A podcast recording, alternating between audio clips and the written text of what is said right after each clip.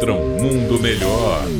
Uma crônica politicamente incorreta com Luiz Felipe Pondé. Se você por acaso ainda espera algum tipo de autonomia, neutralidade, objetividade de um STF que é cada vez mais colonizado por grupos ideológicos, amizades pessoais, interesses de grandes chefes do executivo, ou mesmo parcerias espirituais, como foi no caso do governo Bolsonaro, se você por acaso ainda imaginar que a operação cotidiana de um poder poderoso como o Supremo Tribunal e tão necessário como foi demonstrado durante as eleições, poder tão necessário para o equilíbrio da democracia, se você acha que indicações que implicam em amizades, simpatias, terrivelmente identificadas com o líder do executivo, se você acha que isso não atrapalha a operação objetiva